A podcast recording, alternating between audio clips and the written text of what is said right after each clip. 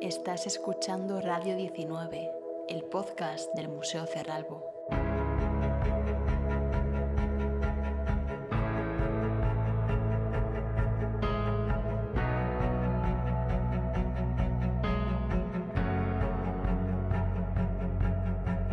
Hola cerralbianos, ¿queríais un nuevo capítulo de Radio 19? Pues aquí estamos de nuevo. Hola, espero que tengáis muchas ganas de escuchar nuestro nuevo podcast. Seguro que sí, pero aún no les hemos dicho de qué vamos a hablar hoy. Cierto, tienes toda la razón. Oye, un segundo. Antes de empezar y que digas el tema, es importante recordar que continúa siendo el centenario del fallecimiento del Marqués de Cerralbo y que desde el museo os hemos preparado muchas sorpresas para que os acerquéis a visitarnos. Por ejemplo, ¿la exposición Presencias os suena? Seguro que sí. Como ya sabéis, en el museo nunca paramos y siempre hay algo nuevo que contar sobre la familia Cerralbo y su legado. En este capítulo hablaremos de las obras maestras del Museo Cerralbo, una selección de obras de especial importancia. Este recorrido por algunas de nuestras obras maestras os permitirá conocer más a fondo el museo. Sí, y os animamos a visitarnos cuando escuchéis el podcast. Veréis el museo con otros ojos. Pues cuanto antes empecemos, mejor. Así es, cuanto antes mejor. Como sabéis, el museo está repleto de colecciones muy variadas. Libros, lámparas, joyas, escultura, pintura y toda clase de objetos preciosos. Sin embargo, la cantidad de objetos expuestos en las salas muchas veces nos distrae y nos impide fijarnos en obras concretas, en los detalles. Cierto, por eso contamos con las visitas guiadas Obras Maestras del Museo Cerralbo, que cada vez se centran en una obra en concreto. Durante 2020 y 2021 recorrimos algunas de las obras maestras de la colección de pintura. Este año continuamos con las piezas más destacadas de las artes decorativas del museo.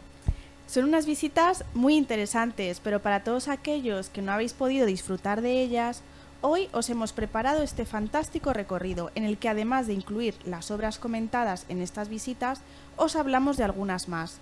¿Nos acompañas? Pues claro, seguro que ya conocéis algo sobre las pinturas expuestas en el museo, ¿verdad? Pero entre las salas de nuestro querido Cerralbo encontramos fantásticas obras pictóricas que aún guardan secretos e historias que no conocéis. Así es. El museo conserva unas 800 pinturas, casi todas expuestas y muchas de ellas pertenecientes a las diferentes escuelas del barroco. Sin duda, el estilo artístico favorito del marqués. Espera, espera, no te adelantes. Ahí tienes razón. Primero tenemos que situarnos en el palacio. Eso es. Comencemos nuestro paseo por el principio, es decir, en el ala de verano del piso entresuelo. Nada más llegar a esta zona nos encontramos con el recibimiento. En esta sala las paredes están totalmente cubiertas por pintura religiosa. Pero no por ello menos importantes. ¿Qué me decís de la estupenda representación de San Agustín y Santa Mónica? Esta obra fue realizada por Girolamo Mucciano a finales del siglo XVI. ¿Y cómo lo sabemos? Pues porque gracias a la documentación histórica sabemos que el pintor italiano hizo hasta cinco versiones de esta imagen. De hecho, una de ellas, prácticamente idéntica a la que conservamos en el Museo Cerralbo, se encuentra en la iglesia de San Agustín en Perugia y se fecha en 1582. Mucciano fallece en 1590, por lo que la pintura del Cerralbo se hizo muy probablemente durante esa década. Vaya, qué interesante. ¿Y qué representa exactamente? Ah, esa respuesta me la sé yo. Representa el momento en el que Santa Mónica, madre de San Agustín, tras conseguir la conversión de su hijo, se encuentra junto a él en actitud de oración, mientras esperan volver en barco a su tierra, en África. Todo sucede en el interior de una estancia con una ventana a través de la que se ve el mar. Sigamos avanzando. Ahora llegamos al Salón Rojo y aquí comenzamos a ver retratos de familiares como el de Fernando de Aguilera y Contreras, decimoquinto marqués de Cerralbo, tío abuelo de nuestro querido marqués. Es un retrato realizado por Valentín Carderera en 1833. Vaya, menudo salto en el tiempo que hemos dado. Es cierto, las pinturas que vemos en las diferentes salas del museo no siguen un orden cronológico, estilístico o geográfico, simplemente responden a los gustos personales de la familia Cerralbo y las tendencias decorativas de la época. Así es, este gran cuadro alude al linaje de la familia Cerralbo. Y no será el único que veamos, el palacio tiene numerosos retratos y fotografías de antepasados y familiares. Aquí Fernando de Aguilera aparece como caballerizo mayor de la Real Caballeriza al inicio del reinado de Isabel II, uno de los muchos cargos que ocupó. Se trata del típico retrato oficial del siglo XIX en el que se reúnen los elementos identificativos de la posición y ocupación del retratado, como en este caso el uniforme de gala bajo la mesa, la llave de gentilhombre sobre la misma y la fusta de caballerizo en el hombro. Sin duda es un retrato fantástico, una de las obras maestras de Valentín Carderera, artista considerado uno de los más eruditos del romanticismo español por su personalidad polifacética. Bueno, ya hemos visto una obra religiosa de escuela italiana y un retrato de escuela española. Hemos pasado del siglo XVI al XIX. ¿Qué toca ahora? Pues ahora nos vamos al ala de invierno y con ello al siglo XVII, porque nada más entrar al recibimiento, a la izquierda, nos encontramos con el oratorio y aquí se expone una de las obras maestras más destacadas de la colección pictórica. Un momento. ¿Puedo ser yo quien la descubra a nuestros oyentes? ¿La historia de la Virgen con el niño? Adelante. Pues resulta que esta obra la adquirió nuestro marqués en 1884 en la testamentaria del marqués de Salamanca y antes perteneció a la colección del pintor José de Madrazo, quien a su vez la compró en la década de 1820 a la viuda del coleccionista Bernardo Iriarte. Pero hay más. ¿Ya qué esperas para contarlo? Hace poco, el experto anticuario francés Philippe Barnabé nos dejó fascinadas. La Virgen siempre se había considerado una copia de Van Dyck realizada por el, por el pintor burgalés Mateo Cerezo. Pero Barnabé, tal y como él mismo publicó en nuestra revista Estuco, demostró la verdadera autoría de la obra. Se trata ni más ni menos de una primera versión pintada en Génova de un total de seis cuadros con la misma composición, todos ellos realizados efectivamente por Van Dyck entre 1621 y 1632. La documentación histórica, junto a los análisis técnicos y la restauración de la obra, nos han permitido esta identificación. Vaya que gracias a la documentación histórica y a los nuevos métodos de estudio científicos podemos conocer tantos secretos sobre el patrimonio y su historia. Desde luego, así da gusto. Ahora seguidme, que esta vez seré yo quien os hable de una de mis obras favoritas del museo, una obra maestra con todas las letras. ¿Adivináis de qué pintura hablo? Mm, déjame probar. ¿El retrato de Matilde de Aguilera? ¡Premio! En el mismo ala de invierno, no muy lejos de Van podemos contemplar el maravilloso retrato de Matilde de Aguilera y Gamboa, en el cuarto del mirador. Veo que seguimos conociendo a la familia Cerralbo. ¿Quién era Matilde? Pues Matilde fue una de las tres hermanas del marqués de Cerralbo, y este retrato no es el único que conservamos en el museo. ¿Lo habéis visto alguna vez? Un momento. Si nuestros oyentes quieren saber dónde están los otros retratos, será mejor que vengan e intenten encontrarlos ellos solitos. ¡Qué tramposa! Bueno, bueno, siguiendo con nuestra historia. Aunque los demás retratos de Matilde pertenecen al legado Cerralbo, esta obra fue donada recientemente al museo en el año 2007. La obra fue realizada en 1873 por el gran pintor Federico de Madrazo, y en ella vemos las magníficas calidades pictóricas que caracterizan sus retratos, la belleza de la indumentaria, la joyería y la elegante pose. ¿Qué os parece si subimos ya al piso principal? Pero si todavía hay muchas obras magníficas que ver en entresuelo. Ya lo sé, pero no podemos hablar de todas ellas hoy, si no nuestros oyentes se cansarían de nosotras. Sí, además así podemos descubrirlas otro día. Eso. Como iba diciendo, subimos al piso principal, por la escalera de honor, sin duda uno de los espacios más vistosos del palacio.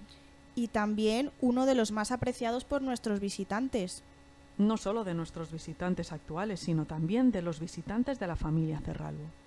Este espacio era lo primero que veían los invitados de la familia, así que como no podía ser de otra forma, su decoración es grandiosa, además de aludir a la familia Cerralbo y su linaje a través de los tapices y por supuesto las pinturas. Y ahí es donde encontramos nuestra siguiente obra maestra, Santo Domingo en Soriano, de Antonio de Pereda, una obra de la que también hay mucho que contar. Así es, nuestro querido Enrique, coleccionista y amante del arte, se hizo cargo de este gran óleo sobre lienzo que procede de la capilla de Santo Domingo del madrileño convento de Santo Tomás, conocido popularmente como el Colegio de Atocha. La obra formaba parte del retablo de la capilla del Marqués de la Pilla y tras el incendio del convento en 1872 fue entregado al Marqués de Cerralbo.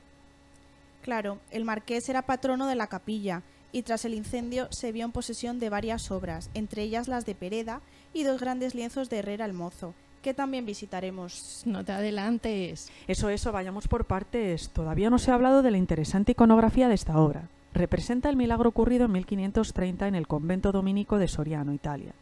Según la tradición, en el convento de dominicos de Soriano había un fraile sacristán que tenía muchos deseos de conocer a Santo Domingo. Un día se le apareció la Virgen y le entregó un cuadro en el que estaba pintado el santo. Dicho cuadro, supuestamente entregado por la Virgen, se encuentra aún en el convento de Soriano. Bueno, ahora sí, llegamos al piso principal. Y como muchos de nuestros oyentes ya saben, el Museo Cerralbo se caracteriza por conservar muchos de los ambientes y decoraciones originales creadas por el marqués y su familia en este piso principal.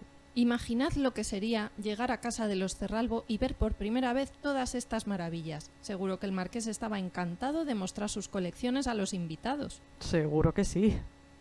Nada más llegar a la armería, destaca el gran lienzo de Jesús sentenciado a muerte de Francisco Herrera el Mozo, pintado a finales del siglo XVII entre 1660 y 1680. Si habéis estado atentas y atentos, recordaréis que el cuadro también perteneció al Colegio de Atocha y que fue heredado por el marqués tras incendiarse el mismo. Eso es.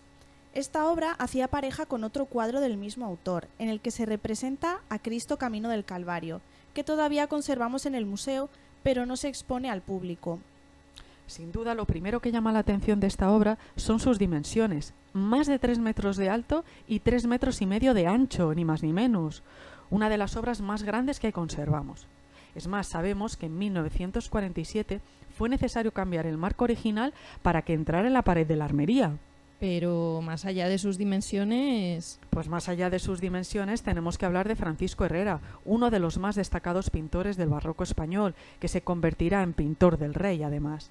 En este cuadro plasma el momento en el que Jesucristo es condenado a muerte, tema que también se conoce como Ecce Homo.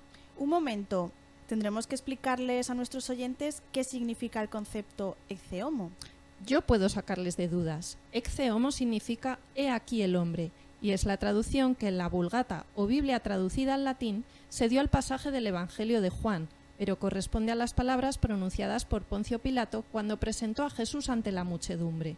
Vale, vale, tomo nota. Ecce Homo. Bueno, pues el Ecce Homo se ha convertido en uno de los temas iconográficos más representados en el arte religioso. Si observamos el cuadro de Herrera, de perdón, vemos a Pilato y a Jesús atado, pero si os fijáis bien en la indumentaria de los personajes, no corresponde con la época representada, sino que Herrera ha vestido a los personajes con prendas del siglo XVII. Sigamos avanzando en nuestro recorrido. Llegamos ahora al Salón Estufa. Aquí se mezclan todo tipo de objetos arqueológicos con tapices, esculturas y otros, pero entre las pinturas destaca sin duda una pequeña obra que si nuestros visitantes no quieren perderse tendrán que estar muy atentos porque está bastante escondida. Déjame adivinar. ¿Hablamos del bodegón de Luis Meléndez? Has acertado. Este bodegón fue pintado entre 1760 y 1765 por uno de los bodegonistas más destacados de España. Esta obra destaca por el naturalismo de la representación, con la captación minuciosa de las diferentes texturas y la luz dirigida. Dan ganas de comérselo. De comer nada ahora, que tenemos que seguir y pasamos de la flora a la fauna con la siguiente obra. El siguiente cuadro es uno de mis favoritos. Sabéis de cuál hablo, ¿verdad? Mm, la verdad es que no. Espera, que ahora seguro que sí. Ah, ya sé, el concierto de aves de la sala de columnitas, ¿verdad? Así es, este óleo sobre lienzo fue pintado en el siglo XVII por Juan de Arellano y representa un despliegue de aves que cantan a coro. Este tema aparece en la Edad Media, pero es a partir del siglo XVII cuando se populariza. Mm, pese a no ser mi obra favorita, he de decir que me gusta el protagonismo que comparten las aves y las flores, sobre todo los tulipanes, una de mis flores favoritas, aunque en aquel entonces eran flores poco conocidas, lo que deja claro el estatus social del cuadro, con tulipanes y aves exóticas, todo muy lujoso. Pues a mí me parece un cuadro muy curioso. En él se mezclan las aves rapaces con el pavo real y a todos los dirige, como no podía ser de otra manera, un búho, normalmente asociado a la sabiduría. Bueno, suficientes aves y flores. Ahora me toca otra vez hablar de fruta. Se ve que tenéis hambre. ¿eh? Un poco sí. La siguiente pintura la encontramos en el comedor de gala. Es el racimo de uvas de Miguel de Pret. Con este cuadro sucedió algo parecido a lo que ya os hemos contado sobre el bandic de entresuelo. Cuenta, cuenta. Pues resulta que esta obra estaba atribuida a Juan Fernández el Labrador, reconocido pintor de bodegones del siglo XVII, pero los estudios técnicos realizados en 2013 en el Museo Nacional del Prado sacaron a la luz la firma de Pret en la parte inferior. Gracias a estos estudios descubrimos que los lienzos habían sido recortados y que la firma había sido tapada con pintura en algún momento. Vaya, vaya. Bueno, pues además este pequeño cuadro hace pareja con otro de las mismas dimensiones expuesto junto a él, pero en este caso con dos racimos en vez de uno. En ambos cuadros los racimos aparecen aislados y suspendidos en el aire, destacando el contraste con el fondo y el realismo de la representación. Chicas, ¿esta obra no os recuerda al mito de Zeuxis y Parrasio? Mm. Según este mito, ambos artistas compitieron para ver quién de los dos era mejor artista. Zeuxis presentó una pintura de uvas, tan real que los pájaros intentaron comérselas. Tras eso, Zeuxis le pidió a Parrasio que retirara la cortina que tapaba su obra. En ese momento se dio cuenta de que la cortina era en sí la pintura, por lo que Zeuxis tuvo que admitir la derrota. Parece ser que pintar uvas seguía siendo un alarde de pericia técnica entre los pintores en época de Pret. Mm, lo siento, chicas, pero es mi turno ya, ¿no? Claro, adelante. Bueno, pues dejando a un lado la flora y la fauna, voy a hablar de caballeros. Y para hablar de caballeros tenemos que pasar del comedor al salón de billar, donde los retratos de ilustres personajes inundan las paredes. Entre ellos se encuentra el retrato realizado por Tintoretto en torno a 1555 y que representa seguramente a Agostino Doria. ¿Sabéis quién es? Te diría que sí, pero no. Cuéntanos quién era. Bueno, pues Agostino Doria era miembro de una de las familias más ricas e importantes de Génova. Tanto él como algunos de sus parientes ocuparon el cargo de dux. Su gobierno duró tan solo dos años, entre 1601 y 1603. En este retrato además vemos a un caballero vestido de negro, con la mano extendida, representado con gran fidelidad y captación psicológica. Las obras conservadas en Italia, donde aparece un personaje idéntico así como los documentos que las identifican como retratos de Agostino, nos indican que muy probablemente se trate de este personaje. Sí, además la composición y el gesto retórico de la mano son propios de la obra de Tintoretto durante la década de 1550, acentuando la caracterización psicológica de los personajes mediante los gestos, lo que algunos estudiosos han llamado sus retratos de movimiento. Y os estaréis preguntando qué son los gestos retóricos. Pues se trata de gestos de gran importancia social que estaban perfectamente codificados en los manuales de retórica desde la antigüedad. Por ejemplo, según Quintiliano, en su Ars Oratoria, las manos extendidas expresaban súplica o respuesta. Qué información tan interesante. Así da gusto contemplar las obras. Bueno, chicas, nuestro recorrido va llegando a su fin. Pasamos ahora a las galerías, donde la familia expuso las obras más importantes de su colección para que los visitantes pudieran contemplarlas mientras deambulaban por ellas entre baile y baile. Acerquémonos primero a la Galería Segunda para contemplar la Inmaculada de Francisco de Zurbarán. Realizada en torno a 1640, la obra fue adquirida por el marqués en 1875 en una subasta del Hotel Drouot de París, donde solía comprar obras para su colección. Zurbarán realizó numerosas Inmaculadas, coincidiendo con un momento de fervor concepcionista que defendía la concepción sin mácula de la Virgen, todo un debate social en aquella época, que llevó incluso a provocar manifestaciones en defensa de esta idea. Sí, sí, así fue, y a raíz de este acontecimiento, en 1614, Zurbarán comenzó a pintar Inmaculadas con tan solo 18 años, mientras que las últimas se datan en torno a 1660, coincidiendo con la culminación de la veneración inmaculista con la bula concedida por el Papa Alejandro VII. Y relacionado con este acontecimiento, el museo conserva otro objeto muy interesante, una pequeña arqueta expuesta en la Galería Tercera en la que según los historiadores se trajo a España la bula que reconocía la antigüedad del dogma de la Inmaculada Concepción. Vaya, qué maravillosa coincidencia. Sí, pero esa es otra historia. Fijémonos ahora en cómo está representada la Virgen. El artista añade elementos de las letanías de la Virgen en el Cantar de los Cantares y muestra a la Virgen como la mujer vestida de sol con la luna a sus pies del Apocalipsis. Aparece también el característico óvalo de nubes de Zurbarán y la serpiente bajo sus pies, que indica el triunfo de la Virgen sobre el pecado. En la parte inferior figuran también otros símbolos de las letanías, como la Torre de David, la Ciudad de Dios y la Estrella de los Marinos. Vamos ahora con otro de los grandes maestros de la pintura española del siglo XVII, Alonso Cano. ¿Sabéis de qué obra estoy hablando? A ver si lo adivináis con una pista. Está basada en un cuadro de Van Dyck de hacia 1636, difundido por Europa a través de numerosas estampas. Mm, yo creo que va a ser la piedad, ¿verdad? Has dado en el clavo. Explícalo tú que lo has adivinado. La piedad de Alonso Cano fue adquirida por el marqués en 1885 y ese mismo año un cronista del diario La Época describe uno de los fastuosos bailes que se celebraban en la casa de los marqueses enumerando los tesoros ahí expuestos. Uno de ellos, según sus propias palabras, la ancha tela de Alonso Cano, que a pesar de descubrir por los estragos del tiempo las impresiones rojas, es una obra que aventaja a las que en su espléndida colección posee el Estado. Claro, está hablando de la capa de imprimación, que se había desprendido la capa pictórica y se veía la parte rojiza de la preparación. Esto, fijaos, la prensa de la época, qué detalles tan buenos nos daba. Y añado un par de detalles más. El cuadro fue pintado hacia 1660 y formó parte de la colección del pintor José de Madrazo, después adquirida por el Marqués de Salamanca, de donde la obtuvo el Marqués de Cerral. ¡Qué historia! La obra destaca por la manifestación del dolor en la Virgen y San Juan, además de la luz que reverbera en la figura de Cristo y la diagonal que dibuja su cuerpo, que dirige nuestra atención de un extremo a otro. Bueno, chicas, ya queda poquito. Qué pena, podría estar desvelando secretos y curiosidades del Marqués y sus colecciones todo el día. Sí, ya queda poco, pero no por ello menos importante, así que cerralvianos, estad bien atentos y atentas. La siguiente obra, también en la Galería Segunda, fue realizada entre 1640 y 1680 y muestra una alegoría de la muerte, o también llamada vanitas. Y aquí vuelvo a ser vuestro diccionario oficial porque vanitas significa vanidad y viene del término vacío. En la historia del arte reciben el nombre de vanitas las representaciones que aluden a la fugacidad de la vida, al paso del tiempo y lo vano de las cosas que nos rodean antes de la muerte, que a todos alcanza.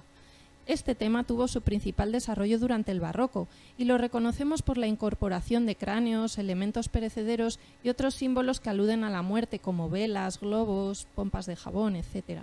Sí, en esta obra realizada por Pietro Paolini, seguidor de Caravaggio, y su técnica del claroscuro o tenebrismo, aparecen personajes de diferentes edades, estatus social y género, y todos parecen reflexionar sobre la calavera que el viejo sostiene entre sus manos. La conclusión, la muerte nos alcanza a todos más tarde o más temprano, independientemente de nuestra edad, posición o género. Ahora algún oyente nos dirá, pero si yo he visto ese cuadro y en la cartela pone que es de Caravaggio. Y así es. Los que nos habéis visitado seguro que os habéis fijado en las cartelas doradas que hay en muchos de los cuadros. Estas cartelas, en ocasiones, indican atribuciones que con el tiempo se ha demostrado que no son acertadas, pero al ser cartelas históricas, colocadas y realizadas por el propio Marqués de Cerralbo, hemos querido conservarlas como parte de la museografía original del palacio en época del Marqués. Ay, tristemente Pietro Paolini tiene toda la razón, lo que es la vida. Pero para dejar tanto drama a un lado, ahora voy a hablaros de mitología y para ello nos vamos a la Galería Tercera. Menos mal, un poco de descanso, por favor. Se trata de una de las pocas obras mitológicas que tenemos en el museo, la historia de Diana y Calisto, atribuida a Federico Cervelli y datada entre 1665 y 1670. Pero ojo que no por ser mitológica es menos dramática, ya veréis. Os suena la osa mayor, ¿verdad? Pues atentos a esta historia. Según nos cuenta Ovidio en las Metamorfosis, Diana, la diosa de la caza, se había mantenido virgen, obligando también a sus compañeras a ser célibes. Entre ellas se encontraba la ninfa Calisto, la más hermosa. Zeus consigue engañar a Calisto y dejarla embarazada, acercándose a ella con la apariencia de Diana. En la escena que conservamos en el Museo Cerralbo, se representa el momento en el que el embarazo de Calisto es descubierto por dos doncellas ante Diana. Como castigo, Calisto es expulsada de la corte de Diana, y para intentar librarla, Zeus la convierte en osa, pero Diana descubrirá el engaño y le dará caza. Finalmente Calisto es llevada al cielo por Zeus y la coloca entre las constelaciones, recibiendo el nombre de Osa Mayor. El hijo de ambos, Arcas, también fue convertido y llevado por Zeus al firmamento junto a Calisto, recibiendo el nombre de Osa Menor. Oh. Ay, madre mía, estos dioses siempre llenos de, de, de dramas y pasiones, ¿verdad? Bueno, ahora pasamos de la mitología al cristianismo. Nos vamos a la Galería Tercera para contemplar el cuadro de Jacob con los rebaños de Labán, atribuido al taller de José de Rivera en torno a 1638. La obra destaca por su iconografía, diferente a la utilizada por otros artistas en este mismo tema. En ella vemos a Jacob con los rebaños de ovejas manchadas que había conseguido de su suegro, gracias a su trabajo y astucia. La mayoría de los investigadores coinciden en que se trata de una copia cuyo original, solo conservado en parte, se encuentra en la National Gallery de Londres, firmado y fechado en 1638. Es por eso que la obra del Museo Cerralbo tiene el valor añadido de ser la única que presenta la composición completa de la escena representada. Además, por supuesto, de ser obra del taller de Rivera, uno de los más importantes pintores del barroco en España. Bueno, por último, pero no menos importante, en nuestro recorrido por las obras maestras no podía faltar también la gran estrella, el Greco. Con su obra San Francisco en éxtasis, fechada entre 1600 y 1605. Está firmada por el Greco como Doménicos Theotocópulos, en un papel pintado a los pies de la escena. El instante representado por el Greco aparece en el libro Florecillas de San Francisco, dedicado a la vida del santo, y muestra el momento en el que San Francisco recibe, ante el hermano León, los estigmas o llagas de Cristo en las manos. La ausencia casi total de paisaje y la reducida paleta de color contribuyen al misticismo de la figura del santo. Y además las pinceladas, casi impresionistas, largas y pequeñas, el énfasis en las manos y rostro son características propias del Greco y su taller. Pero quizás lo que más destaca es su novedosa iconografía. Siguiendo la tradición italiana, San Francisco se representaba alegre y sereno, pero nuestro querido Greco comienza a darle un estilo más español, más lúgubre, enjuto y anacorético, posiblemente por la cercanía de su taller al convento de los monjes franciscanos descalzos de Toledo. Estos le habrían servido de inspiración. Fascinante. Bueno, y nos vamos ahora ya con el último cuadro de nuestra selección, El Aquelarre, de Leonardo Alenza. Se trata de un pequeño cuadro anecdótico con escena costumbrista llena de agudeza e inspirada en el populismo goyesco. Representa, como bien ha dicho mi compañera, un aquelarre, es decir, una reunión nocturna de brujos y brujas, con una supuesta intervención del demonio. En él aparecen tres brujas con una zambomba, castañuelas y una pandereta, y varios brujos revoloteando en torno a un hombre tumbado, al que atormentan. Los personajes típicamente goyescos son muy expresivos, con un escaso uso de los colores, en su mayoría muy oscuros y con claros contrastes de luz y movimiento. Leonardo Alenza, autor de la obra, fue uno de los artistas más importantes del costumbrismo madrileño de influencia goyesca de la primera mitad del siglo XIX. En este caso, la escena presenta una gran dosis de crítica social y sentido caricaturesco. Otro hecho importante es que se trata de una de las pocas obras contemporáneas que conservamos. Sabemos que el marqués de Cerralbo tuvo un gusto conservador y que su periodo favorito era el barroco, por lo que es una suerte contar con una obra de este autor tan importante del siglo XIX. O sea que, por lo que veo, ya hemos acabado nuestro paseo. Por el momento, porque habrá más. El podcast de Radio 19 nunca para. Desde luego, porque quedan tantas cosas que contar que mejor poquito a poco, de momento por hoy. Creo que ha estado bastante bien. Así es, compañera, ha estado muy, muy bien. Espero que nuestros cerralbianos y los que aún no nos han venido a visitar se animen a ver todas estas obras en directo, que siempre es mucho mejor verlo que imaginarlo. Por supuesto, los cuadros se disfrutan en persona, por eso nosotras lo contamos con tanta pasión, porque podemos ver todos los días estas obras maestras. Totalmente. Hemos llegado al final de este podcast. Esperamos que hayáis disfrutado tanto como nosotras. Y ahora que sabéis todas estas historias, que os animéis a venir y verlo con vuestros propios ojos. Nos despedimos de vosotros, cerralvianos. Hasta, Hasta pronto. pronto. Os, Os esperamos. esperamos.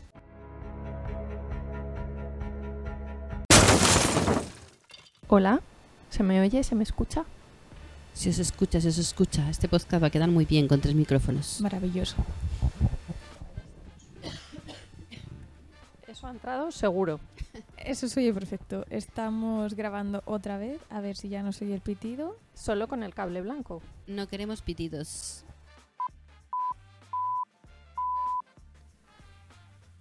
Hola, buenos días. En principio noto que se mueve eso del ordenador, así que entiendo que se graba. Y para librarla del castigo, ¿eh? ¿qué, qué tengo que decir? Pero lee lo que pone. Lo leo tal cual. Sí, sí, es que Vale, vale, vale, vale. Oye, oye, pero yo tengo una pregunta. ¿Por qué estaban manchados los rebaños de ovejas? Girl. Hola, buenos días. Bienvenidos al Museo Cerralbo.